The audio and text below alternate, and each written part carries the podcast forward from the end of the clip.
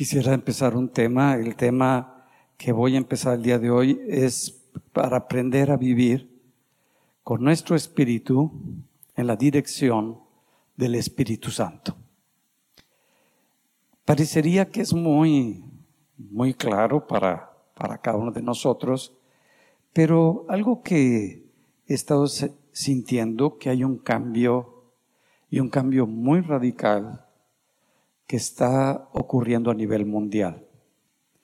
Estamos viendo situaciones que nunca habíamos visto, guerras que nunca habíamos, nos había tocado a, nuestra generación y a estas generaciones vivir y sentirlas de cerca por la, por los medios de comunicación que tenemos eh, a través del internet y nos informan de qué es lo que está pasando. Es una época también para la iglesia difícil, ya que cuando se mueve todo un cambio social, todo un cambio mundial, es porque hubo un cambio en el mundo espiritual. Los que antes gobernaban, los espíritus que antes gobernaban el mundo espiritual, fueron cambiados y se establecieron un nuevo gobierno, por decirlo así, para estos tiempos, donde la fuerza, el poder que han tenido y con el que se han manifestado es bastante grande, por lo cual tenemos que tener mucho cuidado. Y necesitamos ser sensibles a este cambio que está teniendo la iglesia, que está moviendo Dios para con todos nosotros, donde Estamos pasando por momentos muy críticos, por momentos en algunos de nosotros difíciles, por situaciones que no habíamos vivido, pero todo esto tiene un propósito. Dios, de alguna manera, yo lo veo cuando hablo con diferentes pastores, con diferentes líderes, que están pasando también por tiempos difíciles, por tiempos de cambio, podríamos llamarlo. Y este cambio está ocurriendo y es un cambio radical donde todo lo que nosotros habíamos aprendido y el cómo nos movíamos, el cómo eh, nos acercábamos y estábamos teniendo esa relación con Dios, como que ya no se va a utilizar, no, no es que no se utilice, ya no funciona para lo que está entrando y lo que está Dios haciendo en este tiempo. Es un tiempo de cambios radicales y lo quisiera comparar con el cambio que hubo cuando la iglesia, que era Israel, donde Jesucristo estaba profetizado que iba a venir y estar entre nosotros, la iglesia, lo que eran los fariseos, los saduceos, los escribas, todas las estructuras religiosas que había en esa época, eh, esperaban a un Jesús completamente diferente de cuando vino Jesús. Sus expectativas, su manera de él como lo querían ver, les impidió que pudieran aceptar a Dios entre ellos, que pudieran reconocer a Jesús en medio de su pueblo, porque eran más importantes sus tradiciones, su estructura, su manera de, de relacionarse, de conocer a Dios, su religión, que Dios mismo, que la presencia de Jesús. Y necesitamos nosotros darnos cuenta si no estamos pasando por esa etapa también. Lo más importante no era el conocimiento, porque tenían conocimiento de la palabra, eran los que escribían la Biblia, sino el tener una relación con Dios. Jesucristo lo, a lo que viene no es a darnos más información, ni llenarnos de, de mucho conocimiento, sino de que cada uno de nosotros tengamos una relación, una vida espiritual, una vida con Dios. Y eso es lo más significativo. La palabra cuando tú la escuchas, cuando tú la lees, la puedes captar, ya sea con tu intelecto, razonarla estructurarla, analizarla, pero no te va a conducir a un cambio en tu vida. Para que tengamos un cambio en, en nuestra vida, todos necesitamos de la ayuda del Espíritu Santo. Y es el Espíritu Santo el único que te puede revelar a tu espíritu la palabra que necesitas, lo que tú necesitas para este momento de tu vida. Si el Espíritu no te lo revela, va a ser pura información, puro conocimiento. Tenemos un enemigo, y no externo, sino interno, que es nuestro ego, nuestro yo. Lo que yo quiero, lo que yo anhelo, lo que yo sueño. Y nuestro ego como que tiene el control de nuestra persona, de lo que nosotros queremos hacer, de lo que queremos establecer, y siempre es a través de la mente o a través de las emociones. Pero nuestro ego va dirigiendo nuestra vida y no le da la oportunidad a tu espíritu a que se exprese, a que escuche, a que establezca los verdaderos cambios. Y el ego como que quiere tener el, control de todo nuestro ser para dirigirnos. Por eso, si, si requieres, si estás dispuesto a tener un cambio radical en tu vida para este tiempo tan especial en el que estamos viviendo, necesitas que el Espíritu Santo tome el primer lugar en tu vida. Que sea el Señor que dirige tu vida. Pero para poder aceptar la dirección del Espíritu Santo, necesitamos nosotros aprender a aceptarnos como somos.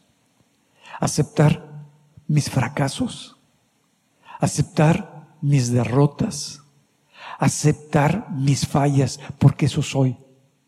No, únicamente soy las cosas buenas, las cosas agradables, que también soy eso, pero mis fallas, mis fracasos, mis errores, mis pecados, también soy eso. Y muchas veces lo tratamos de esconder, lo tratamos de cubrir para que no se vea, pero tarde o temprano sale. Y sale en nuestra manera de hablar sin que nos demos cuenta, en nuestra manera de reaccionar sin que lo percibamos, en nuestra manera de sentir creyendo que estamos sintiendo lo correcto cuando está influyendo todo esto que está oscuro, que está escondido, que está aislado y necesitamos sacarlo a la luz. En este cambio tan grande, pues algunos quizás nos encontremos en un pozo o en un abismo donde no le vemos salida, no, no vemos cómo poder tomar otra alternativa. Pero te quiero recordar algo que es muy importante. Tenemos a un Salvador. Tenemos a un Señor que es Jesucristo. Y cuando puedes reconocer en la condición, cuando yo puedo reconocer, cuando yo puedo aceptar, cuando yo puedo tocar mi dolor de todo esto que he vivido, que he experimentado, que es parte mía, y tú dices, ¿cómo voy a, tener y cómo voy a vivir este cambio en mi vida, en mi corazón? Pues tenemos a Jesús. Jesús es tu Señor, es mi Salvador. Y por gracia, por misericordia, podemos acercarnos a Él, no por lo maravilloso que somos, ni por las cosas extraordinarias que hemos hecho, sino que es porque nos amó y porque tiene misericordia por nosotros, que podemos clamar a Él y decirle, Señor, estoy en esta situación donde no veo solución, donde no veo la luz, donde no veo alternativas. Y es cuando empieza a operar la gracia en nosotros. Y es cuando el Espíritu de Dios, el Espíritu Santo, empieza a encontrar un lugar en nuestro corazón. Porque estás abriendo tu corazón, no estás abriendo tu intelecto.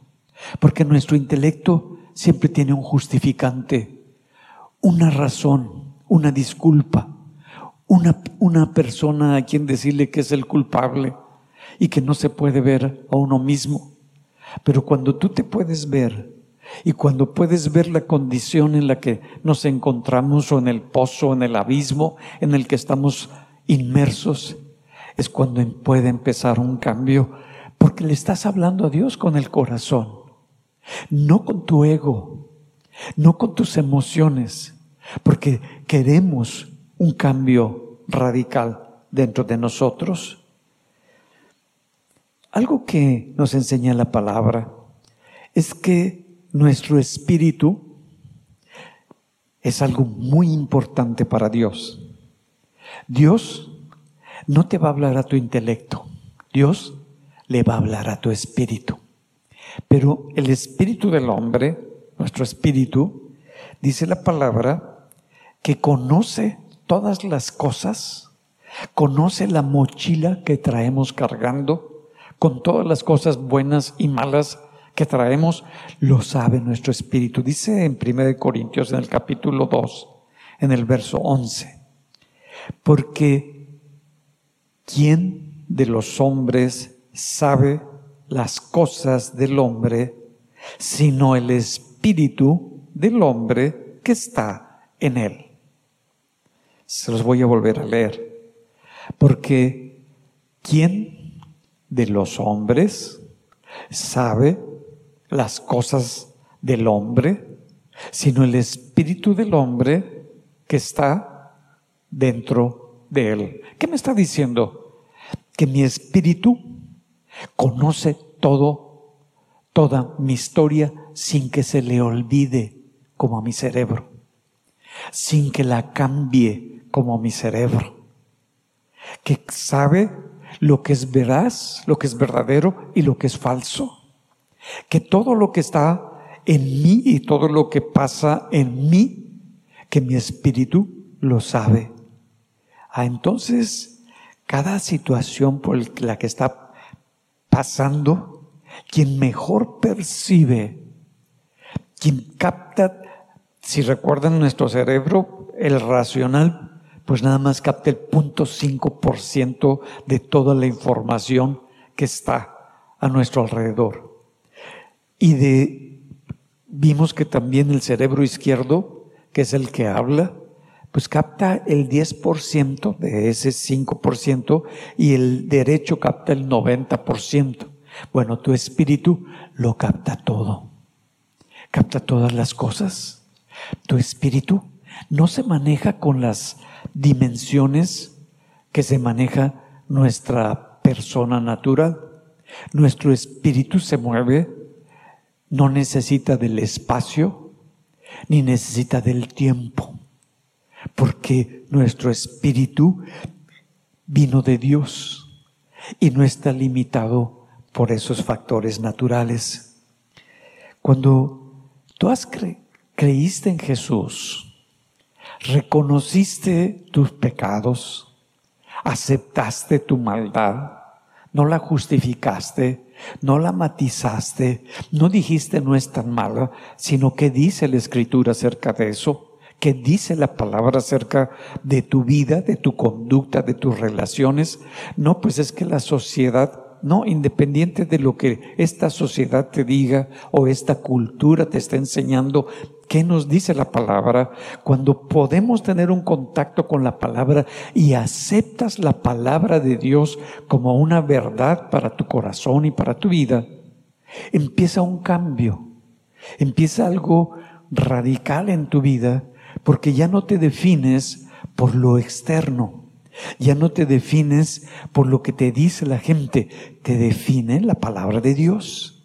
Y en base a la palabra de Dios, tú decides si empiezas a tomarla y cuando la tomas, el Espíritu Santo te empieza a mostrar en dónde estás mal. y te empieza a convencer de lo que no es de Dios y de lo que sí es de Dios y trae este arrepentimiento. Y en esta conciencia de vernos como realmente somos, sin justificantes, empieza una transformación. Dice la palabra que Dios ve lo que está haciendo nuestro corazón, ve que ocurrió un cambio en nosotros y dice que nos da un nuevo espíritu.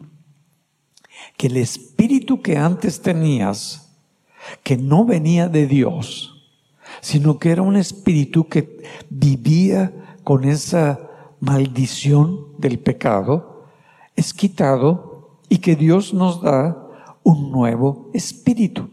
Y a eso la Biblia dice que nacimos de nuevo. El nacimiento no es natural, ni es algo físico, es algo espiritual.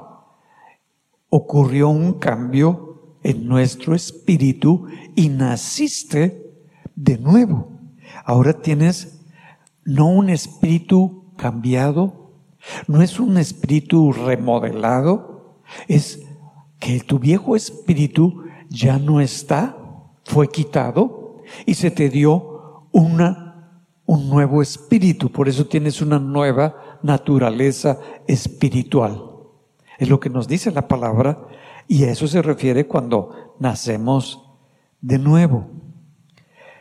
También ah, ahora con nuestro espíritu necesitamos aprender a vivir y a usar todo lo que nuestro espíritu tiene. Nuestro espíritu tiene todos los sentidos, igual que nuestro cuerpo natural tiene todos los sentidos, nuestro espíritu también tiene todos los sentidos, tiene ojos, tenemos ojos espirituales, tenemos oídos espirituales, tenemos un olfato espiritual, un gusto espiritual, un tacto espiritual, como que es una réplica de los sentidos naturales, también lo tienen nuestros, nuestro espíritu, todos estos sentidos, y a través de estos sentidos es que nosotros podemos percibir el mundo natural.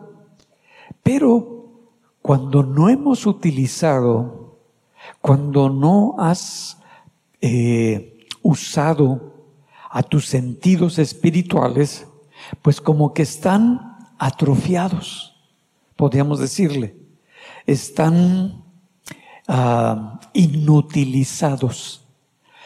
Eh, yo recuerdo hace varios años estaba leyendo la obra de un neurólogo muy inglés, muy reconocido, y narra el caso de una paciente que tiene, que se los he comentado, que es una mujer como de 61 años. Esta mujer había nacido ciega y sus papás, sobre todo su papá, se abocó a cuidar a su hija y su papá le gustaba mucho leer y todos los días le leía su pequeña, le leía primero cuentos, luego historias, luego novelas y la, la mujer creció con una cantidad de información porque el papá se los leía. Pero también el papá le daba de comer. La mamá la bañaba. Entonces, la mujer, cuando ya es adulto, pues ya no están sus papás y está en un hospital donde trabaja este neurólogo. Y la mujer hablaba muy bien, platicaba, le gustaba a las enfermeras platicar con ella, pero le tenían que dar de comer, porque sus manos eran como de esas manos de, de trapo que no, que no jalan, porque nunca las había utilizado. Y se da cuenta el doctor Oliver Sacks, así se llamaba el neurólogo, que pues sus manos están bien, pero que no las usa, no sabe para qué son. Y entonces les dijo a las enfermeras, no le den de comer pónganle la comida calientita para que la huela. Y entonces, cuando pida que le den de comer, no le den de comer. Y produjo una crisis. Al principio, pues no sabía cómo, gritó todo, olió, se le fue el olor porque se enfrió, no comió, la dejaron en ayunas, muy bueno. Después otra vez la, la comida, lo mismo, gritó, maulló, no le dieron. Estaban observando y las enfermeras, pobre, pobre, le dijo el doctor, no le den de comer. Después, no, no narra cuántos días, pero después de un tiempo, la mujer empezó a levantar sus manos y a tocar donde estaba la comida y empezó a llevársela. Se embarró y lo que sea, pero empezó a llevársela a la boca. Se dio cuenta por primera vez que tenía manos y que podía utilizar sus manos. Mira, para captarlo un poquito mejor. Cuando nosotros somos bebés, cuando un bebé tiene dos meses de vida, eh, tú lo ves que ya empieza a ver, ya empieza a relacionarse, sonríe, te imita tus gestos, todo, pero no sabe para qué tiene las manos. Y de repente levanta las manos, las ve, las mueve y como que se asombra de que son sus manos. No, no, no tiene coordinación de ellas, no sabe cómo, cómo darle dirección a sus manos, pero ahí las tiene. Y después el bebé se le olvida que tenía manos. Otra vez ahí están. Y más cuando los hacían taquito. En mi época los hacían taquito. Con la, con la colchita. Y bueno, después otra vez va creciendo y vuelve a descubrir sus manos y, oh, y quiere agarrar algo, pero pues, no tiene la coordinación no lo agarra, falla. Pero después de unos meses, no, hombre, ya te mete, te quita las cosas y ni cuenta te das, ya te quitó los lentes, ya te hizo las cosas, porque ya tuvo esa coordinación que desarrolló en muchos intentos donde falló. ¿Qué te quiero decir? Vas a empezar a usar tu espíritu, porque Dios te dio un espíritu nuevo. Y cuando lo empiezas a usar, cuando empiezas a usar tu tacto espiritual, tu visión espiritual, todo eso, no va a ser fácil. Es lo que te quiero decir. No va a ser como que, ah, voy a usar mi tacto espiritual. Y nada pasa. Y nada sucede. No te desanimes.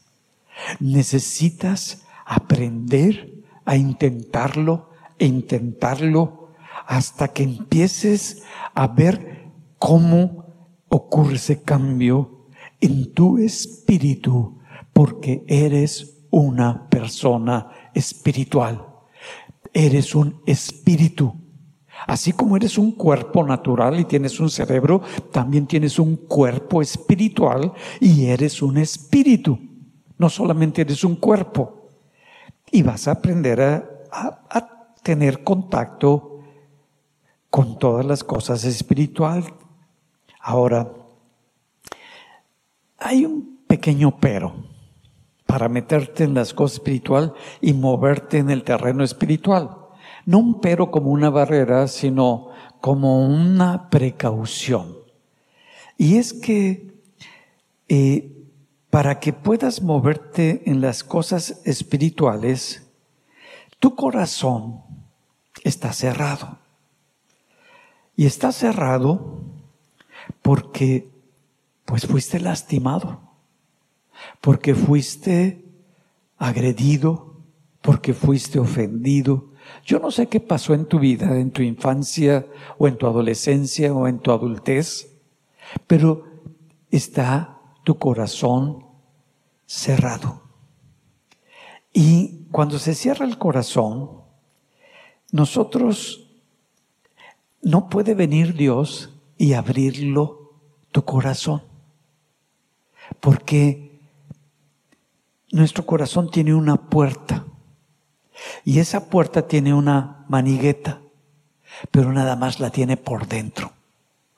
Nuestro corazón no se puede abrir por afuera. Te dicen, te quiero mucho, todo eso. Ajá. Eres muy importante. Mm. Entonces, pues está cerrado. Es que, y, manejas mucho así, te, te justificas, todo, todo, pero está cerrado el corazón. Porque en algún momento de tu historia, de tu vida, pues tuviste golpes muy fuertes, muy agresivos.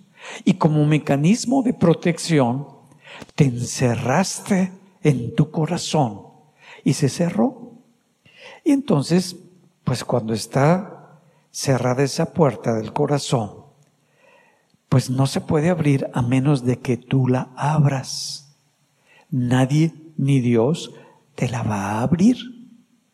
Dice la escritura que se nos da la oportunidad de abrirla. Mira, en Apocalipsis viene muy claro, es capítulo 3 en el versículo 20, he aquí, yo estoy a la puerta y llamo, es un versículo que conocemos muy bien.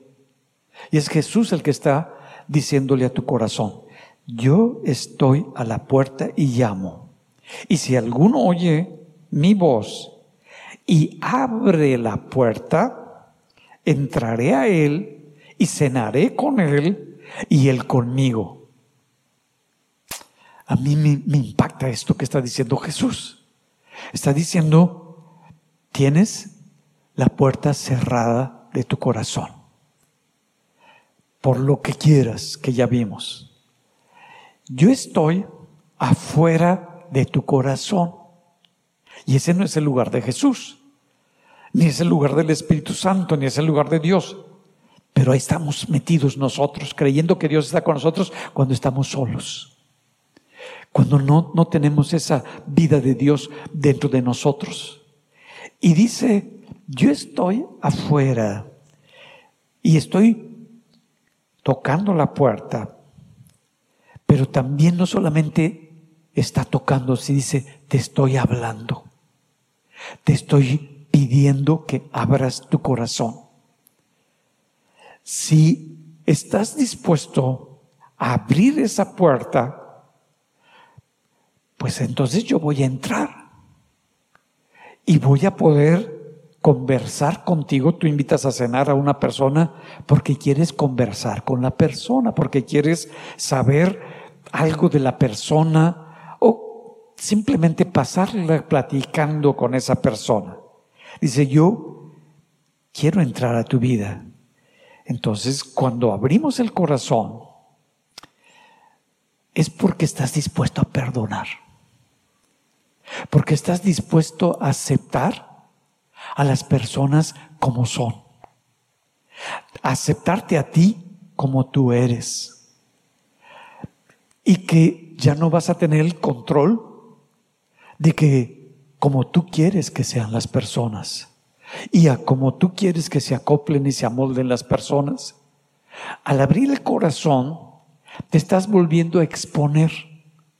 Te estás, estás saliendo de esa condición donde nada más eras tú, lo que tú pensabas, tu intelecto, tus cosas, tú, ya no es así. Porque ahora vas a vivir con tu corazón. Ya tu espíritu se va a empezar a expresar. Y al abrir la puerta, no solamente se la abres a Jesús, se la estás abriendo a todas las personas. Y está diciendo, yo estoy tocando la puerta para que se abra esa puerta y podamos arreglar, podamos quitar lo que tanto daño te ha hecho. ¿Ok? Cuando viene Jesús, ya viene un cambio tan radical a nuestra vida, a nuestro corazón, de tal manera que empezamos ya no a defendernos, ya no a justificarnos, ya no a escondernos, ya a mostrarnos como realmente somos sin todas las estructuras que antes utilizábamos para que la gente nos viera mejor y nos aceptara, ya no nos interesa eso. Y ahora, una vez que se abre la, la puerta, nos dice que para que nosotros podamos movernos en el mundo sobrenatural, que es en el reino de los cielos, donde está Dios y sus ángeles, que Jesús dijo, el reino de los cielos se ha acercado, ahora está alrededor de vosotros si quieres, si quieren entrar a ese reino, también hay una puerta. No es que, ah, pues ya vine, aquí vino Juan Lagañas y va a entrar al, al cielo porque pues ya quiero entrar. No, hay una puerta. Y no todos pueden eh, entrar a esa puerta. ¿Cómo es esa puerta en el reino de los cielos? Dice en Mateo en el capítulo 7, en el verso 13, entrad por la puerta estrecha. Ah, entonces una característica es que la puerta no es muy grande. ¿Te has fijado que hay puertas pequeñas que apenas si uno cabe? Así, a, veces hay que hacerle así para pasar. Dice, la puerta para el reino es también angosta. Es que yo quiero meter un sofá, pues no, no entra por esa puerta. Nada más puedes pasar tú. Es que traigo aquí todas las cositas que me gustan. No, nada más puedes pasar tú, porque es una puerta estrecha. No puede pasar todo lo que tú quieras, nada más tú. Y luego dice, y espacioso el camino que lleva a la perdición. Y muchos son los que entran por ella, cuando habla de, de otra, de otra, otro camino. Está comparando la puerta del reino de los cielos y la puerta de este mundo. Y dice, porque ancha es la puerta y espacioso el camino que lleva a la perdición, y muchos son los que entran por ellas. Porque estrecha es la puerta y angosto el camino que lleva la vida. Y pocos son las que lo hallan. No cualquiera encuentra esa puerta. No cualquiera tiene acceso a esa puerta. Porque casi no se ve. Pero es angosto el camino, por tenemos que movernos, no tenemos todo el espacio para hacer y movernos como querramos, sino que es con cuidado.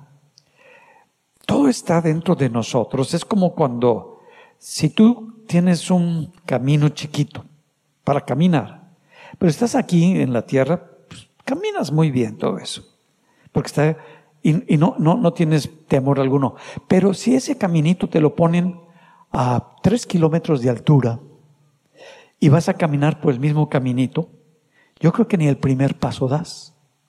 Porque dices, ay, ay, me voy a caer, ay, voy a fallar. Y estás con un miedo y ahí estás todo tambaleándote y ya quieres agarrarte del camino, irte, pero si amarrado el camino, te está diciendo, yo te voy a mostrar el camino porque dijo Jesús, yo soy el camino y te voy a enseñar cómo puedes moverte con seguridad en ese camino. Ah, entonces, ¿cómo le hago una vez que encuentro la puerta para entrar al reino de los cielos? ¿Qué es lo que necesito hacer? Dice Mateo 7, en el verso 7, pedid y se os dará. Buscad y hallaréis. Tocad, llamad y se os abrirá. Porque todo aquel que pide recibe, el que busca halla y el que llama se le abre.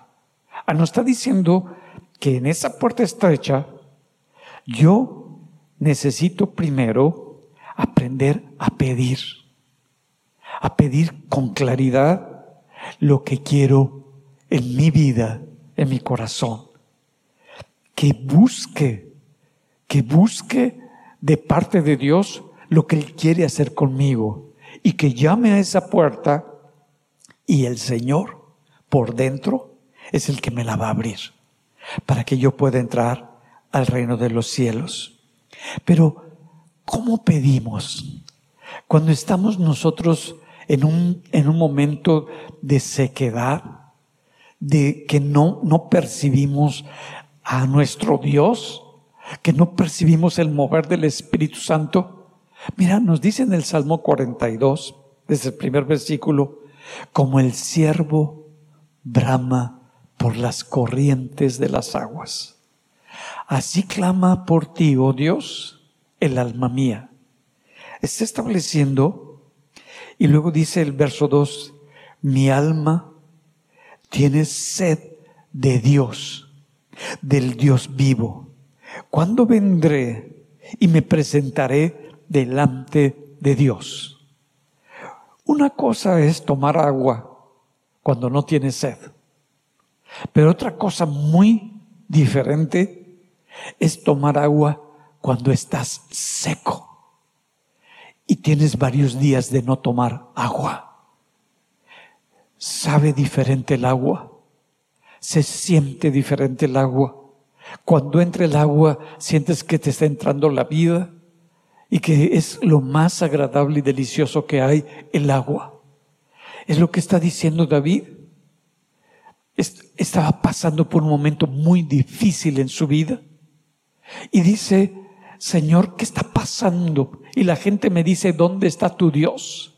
Por eso él clama y dice, así como el siervo, así como el ciervo es el animal que está en sequedad y que no tiene de dónde tomar aguas porque se secaron todos los riachuelos y donde había agua. Dice, así como brama, así clama.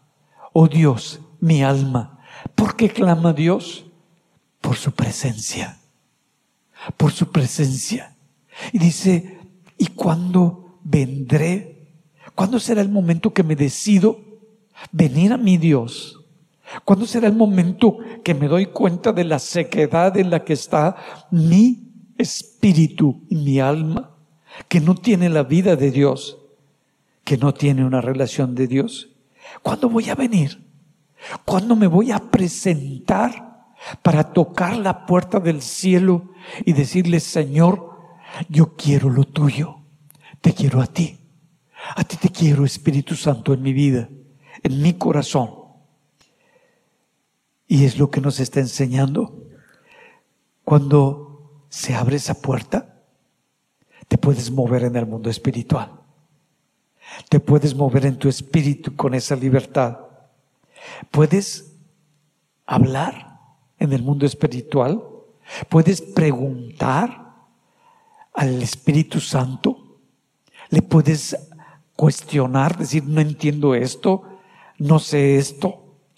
Y vas a oír, vas a escuchar la respuesta de parte de Dios.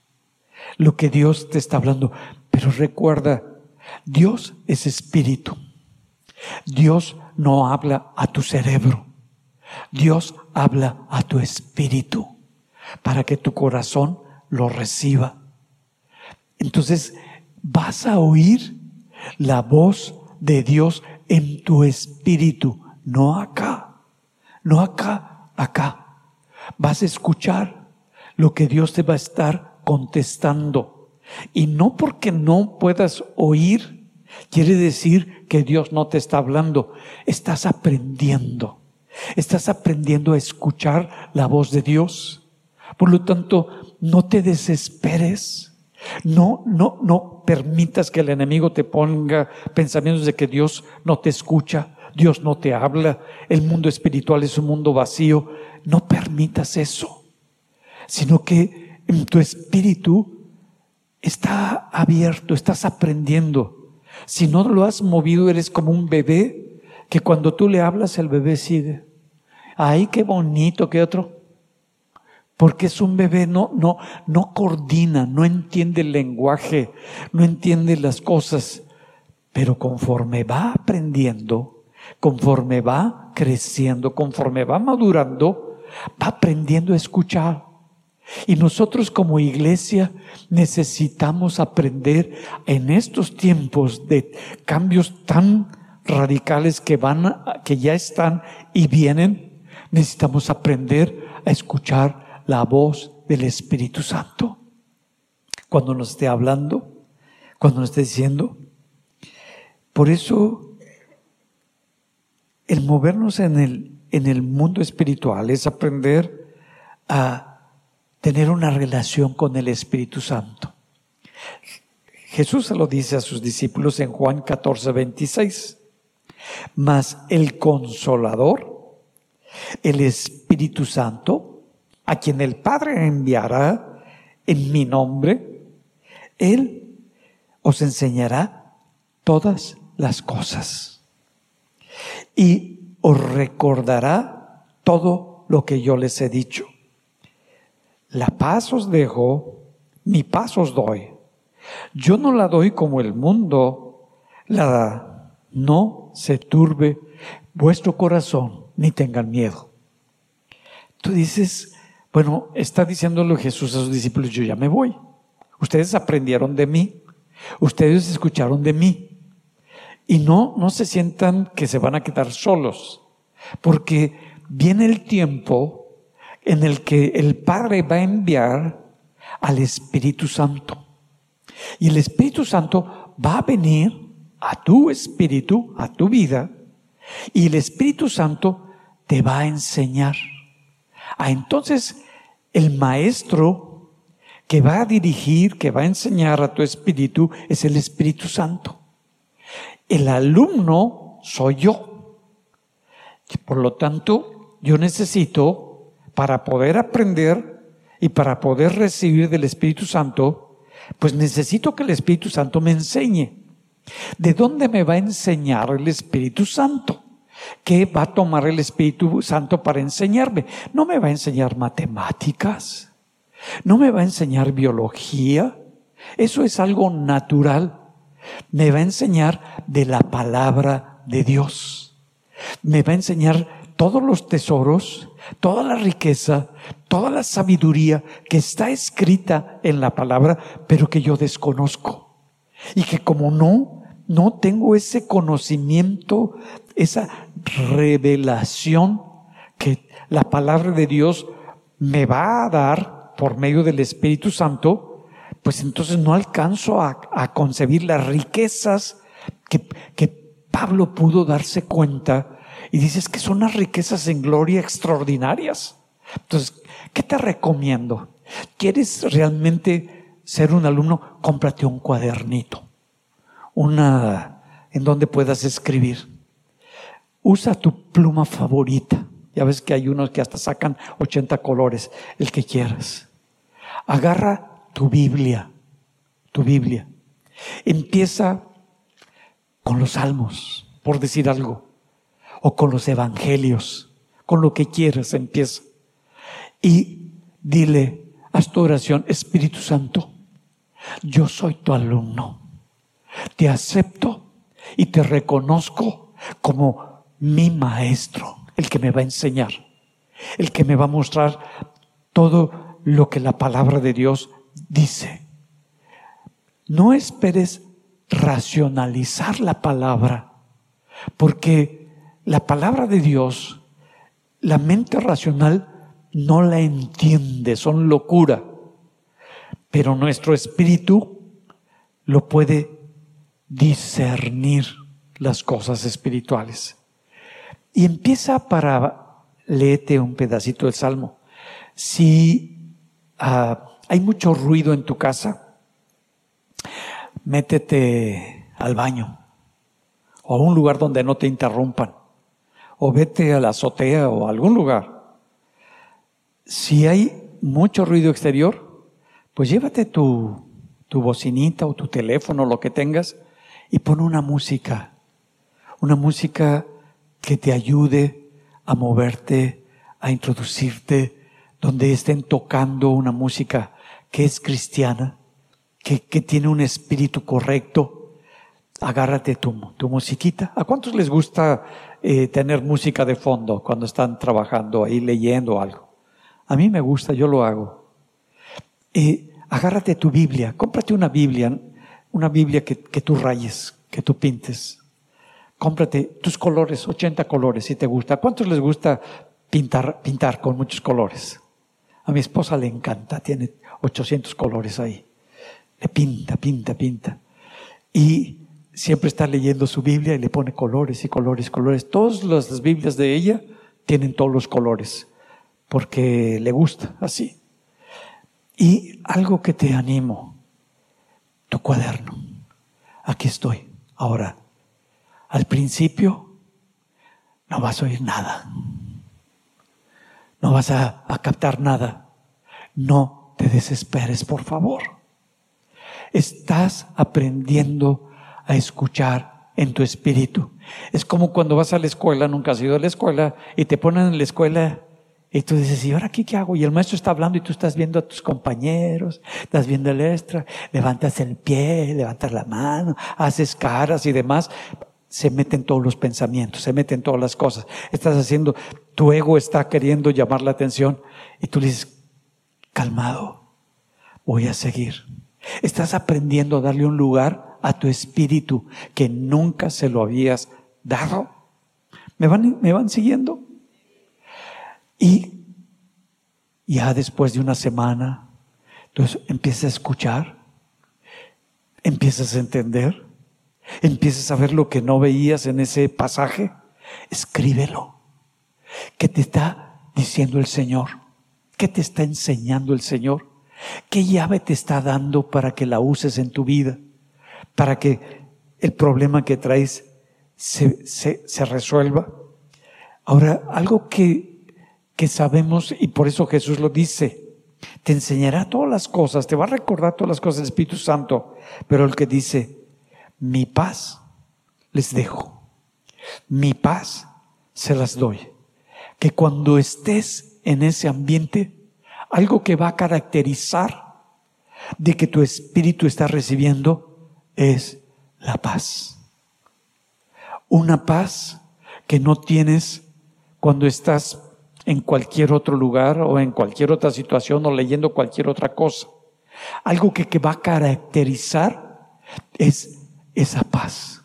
Por eso se los dice, mi paz les dejo, mi paz les doy. No, no, no se turben, no, no, no se descontrolen dentro de ustedes, porque muchas veces hay ese descontrol porque es algo desconocido, algo que estamos empezando a meternos, a tener una vida con Dios. Y luego les dice, no tengan miedo. Porque el miedo quiere meterse para que te dejes las cosas de Dios, para que no profundices, híjole, ¿qué va a pasar? Que no tengan miedo. Es Cristo soy yo. Soy yo el que está tratando esto con ustedes. Pues bueno, ah, Dios a cada uno de nosotros nos dio la fe. La fe es un regalo que Dios puso en tu corazón. No para que presumamos de que tenemos mucha fe o poca fe, o estemos declarando que por fe esto, que por fe aquello. No, Dios va más allá. La fe es para vivir conforme a lo que nos dice la palabra de Dios. La fe es para aplicar lo que te está mostrando y te está revelando el Espíritu Santo. Y esa fe es la que te permite ver Nuestros ojos son como si fueran una cámara fotográfica. Una cámara fotográfica, para que se entienda bien, tú vas a tomar una fotografía, pero si no hay luz en ese lugar, la foto que tú tomes, pues no va a mostrar nada porque no entró la luz por el lente de la cámara sino que solamente pues ahí le picaste y que salió lo mismo que afuera, nada. Porque no había nada. ¿Qué se necesita? Luz. La luz, entre mayor luz hay en un lugar, más claridad se tiene de las cosas que están en el lugar. Y no es que no existieran las cosas, es que no había luz. Las cosas por sí mismas no reflejan la luz, sino que es el sol el que hace que se reflejen y por eso se ven todas las cosas. Todo lo que nosotros vemos es un reflejo de la luz. Si hay muy poquita luz, como que confundimos los colores. No sé si te ha pasado. A veces mi esposa saca de, de closet donde tiene poca luz, saca una blusa negra y un pantalón, según ella, negro. Pero resulta que cuando sale a la calle el pantalón es azul y la blusa negra. Dice, híjole, como que no queda, pues ya quedó, porque ya nos vamos, pues porque no viste bien. Los necesitas luz y esa luz te la da Dios. Esa luz viene de Dios. Y cuando Dios empieza a reflejar las cosas, empiezan a entrar a tus ojos todo lo que esa luz de Dios te está mostrando. Y no es que no existieran las cosas, es que no había la luz que te permitiera ver el reflejo de las cosas que Dios te quiere mostrar. Tenías todo, tenías tus ojos espirituales, pero no había esa luz para que pudieras captar las cosas que Dios te quiere mostrar.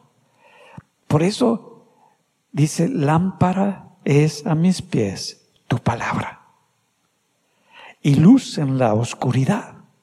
Ah, entonces, esa luz, entre más conoces de la palabra, más te puede mostrar el Señor. Si tú quieres vivir en el mundo espiritual, pero tienes cero conocimiento de Dios, cero conocimiento de la Biblia, no la has leído el otro y, acá en la cabeza, pues ¿de dónde va a tocar? ¿De dónde va a tomar el Espíritu Santo si no hay palabra de Dios? ¿De dónde te va a enseñar? ¿De dónde te va a revelar? Sin ese conocimiento de la palabra de Dios, pues está difícil que te enseñen. Tú necesitas tener esa lectura, ese estudio. No nada más el ver las cosas quiere decir que ya las entendí. Por eso necesitas tú ser paciente contigo, ser paciente con tu espíritu. No decir, mi espíritu es muy tonto. No, no hay espíritus tontos. No hay un versículo que diga que hay espíritus tontos, sino que, que es un tiempo para que tú puedas ir viendo, para que puedas ir discerniendo lo que el Espíritu de Dios te está mostrando. Aquí Pablo nos ayuda a entender un poquito más lo que es, cómo es el mundo espiritual. Dice en 1 Corintios 2, en el verso 9, antes bien como está escrito, cosas que ojo no vio, ni oído oyó, ni han subido al corazón del hombre, son las cosas que Dios ha preparado para los que le aman. A las cosas ya están preparadas. No lo veía nuestro ojo natural. No lo podía escuchar nuestro oído natural. Y dice, Dios ha preparado para los que le amamos. Y tú eres una persona que amas a Dios. Para ti Dios ha preparado Todas estas cosas que no cualquiera puede ver, que no cualquiera puede oír. Y Dios las preparó para ti, para que te puedas mover en ese mundo espiritual. Ahora, tu mente carnal y tu hombre natural no pueden captarlo, no lo pueden oír, no lo pueden ver, porque no se reciben. Mira, tus ojos y tu mente natural, todo lo va a filtrar por tu cerebro izquierdo. Y tu cerebro izquierdo es racional, es analítico, es lógico. Y las cosas de Dios no son lineales, no son lógicas, no son analíticas, pero es que entonces es el reino de Dios, es el mundo espiritual, donde las leyes que tenemos aquí en la naturaleza no son las mismas que ocurren y se mueven en el mundo espiritual. Son otras leyes, pero a veces como que no lo entendemos. Y es un lenguaje espiritual, no es el mismo lenguaje natural. Por eso necesitamos aprender a discernir si no aprendemos a discernir, vamos a hacer negocios con gente que no nos conviene. Vamos a escuchar a gente como si fuera un hombre de Dios o una palabra de Dios cuando no lo es. Vamos a seguir ideas, sentimientos y cosas cuando no lo es. Necesitas desarrollar que el Espíritu Santo te dé esa capacidad para discernir qué espíritu está hablando, qué hay detrás de esas palabras, qué hay detrás de esa manera rimbombante o lo que está diciendo, el cómo maneja. Yo no sé, yo creo que tú te puedes dar cuenta. ¿Cuántos se han dado cuenta cuando la gente habla con el cerebro izquierdo? ¿Cuántos se dan cuenta? Son analistas, sí, hay que hacer esto, esto, lo otro, resolvemos. Y también el cerebro maneja las emociones. Ah, uh, uh, uh, el chiste, la guasa, la broma, lo todo. Son, son con una velocidad extraordinaria. ¿Cuántos se han dado cuenta de eso? ¿O no? ¿Sí? Ok. ¿Y cuántos se dan cuenta cuando la gente, la persona, te habla de su corazón?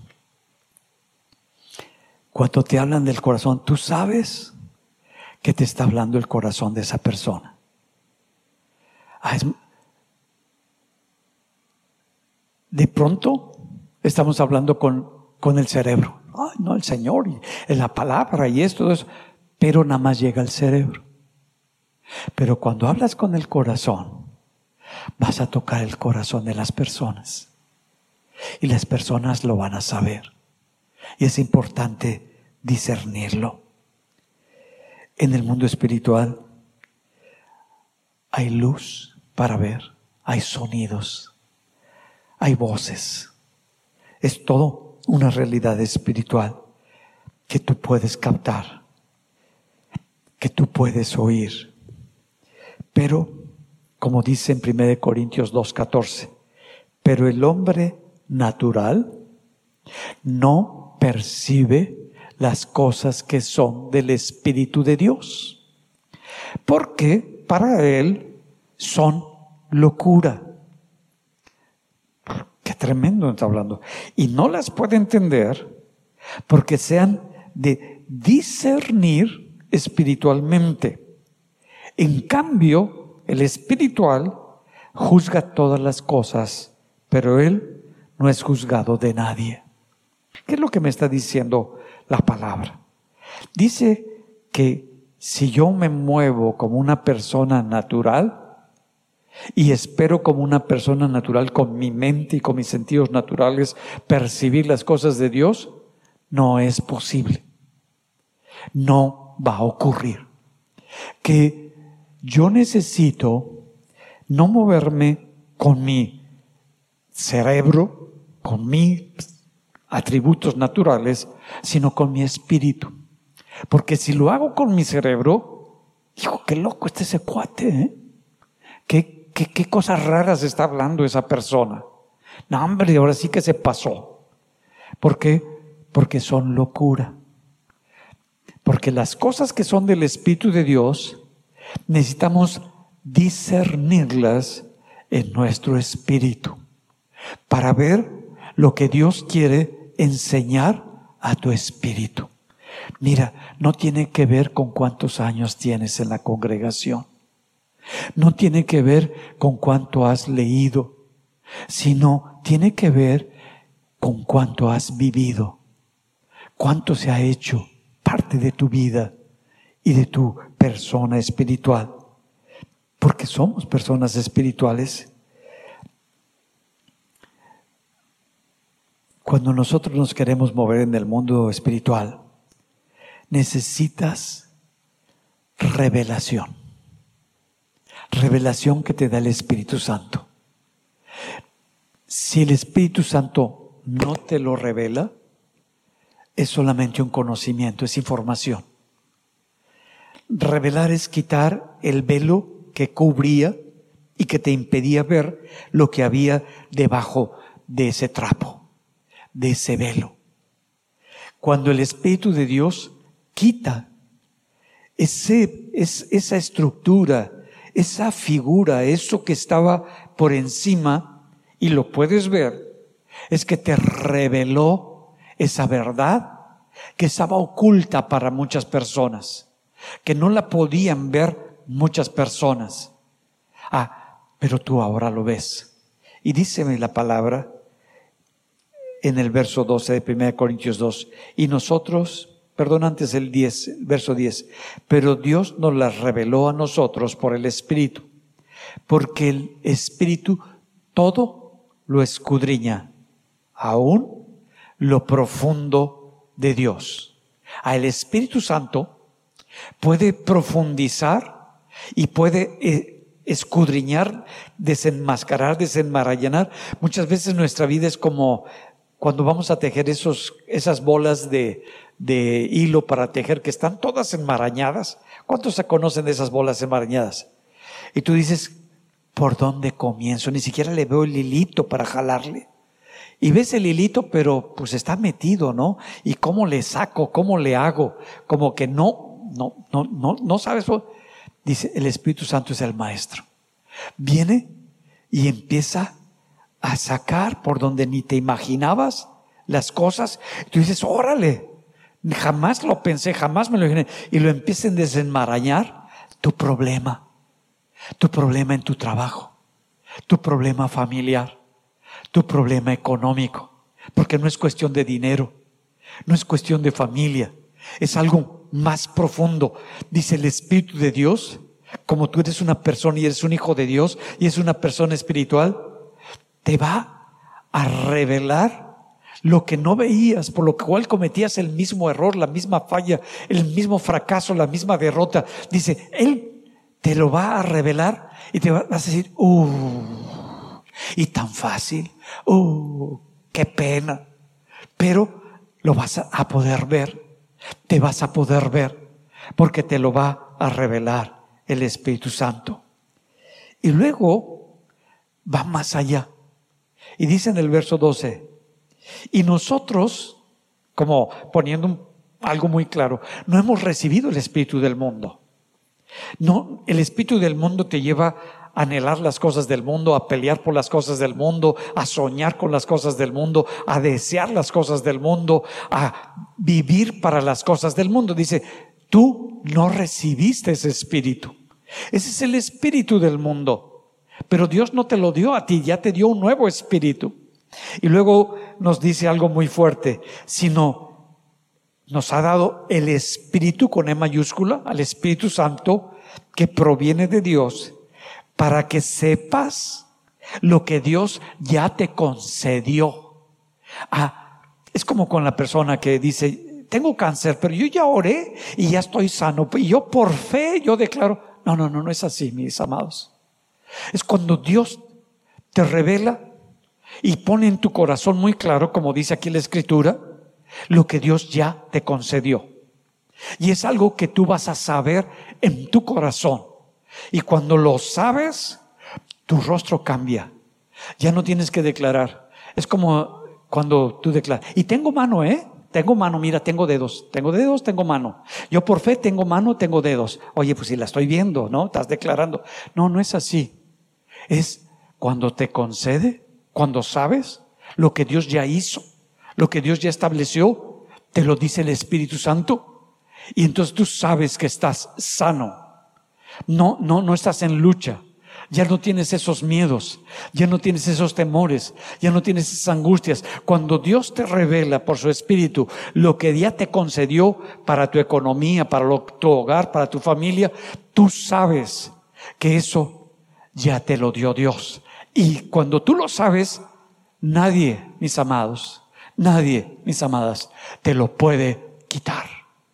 Nadie porque está ahora en tu corazón, porque es tuyo, porque Dios te lo concedió, porque el Espíritu Santo te lo reveló, te lo mostró, te lo enseñó y trae una convicción en tu corazón de que es Dios. Pues bueno, me voy a detener aquí. Con esto empezamos a estudiar cómo es el Espíritu. Yo te animo a que le des un lugar a tu espíritu a partir de hoy. Que te compres tu Biblia. Si no quieres invertir mucho, la más barata. Si no, colores lápiz. Cuadernito del que quieras. Pero tu cuaderno, tu Biblia. Y empieza. Empieza porque eres una persona espiritual que nació de Dios que tienes un nuevo espíritu, que puedes escuchar, que puedes ver, que puedes palpar, que puedes oler, que puedes gustar, pero no has aprendido a desarrollar tu hombre, tu persona espiritual. Pero lo vamos a aprender, iglesia. lo vamos a aprender. Y vamos a aprender a escuchar y vas a saber cuando el Espíritu Santo te habla y de eso voy a tratar los siguientes domingos, para que tú y yo aprendamos a vivir como personas espirituales. Vamos a ponernos en pie y vamos a orarlo.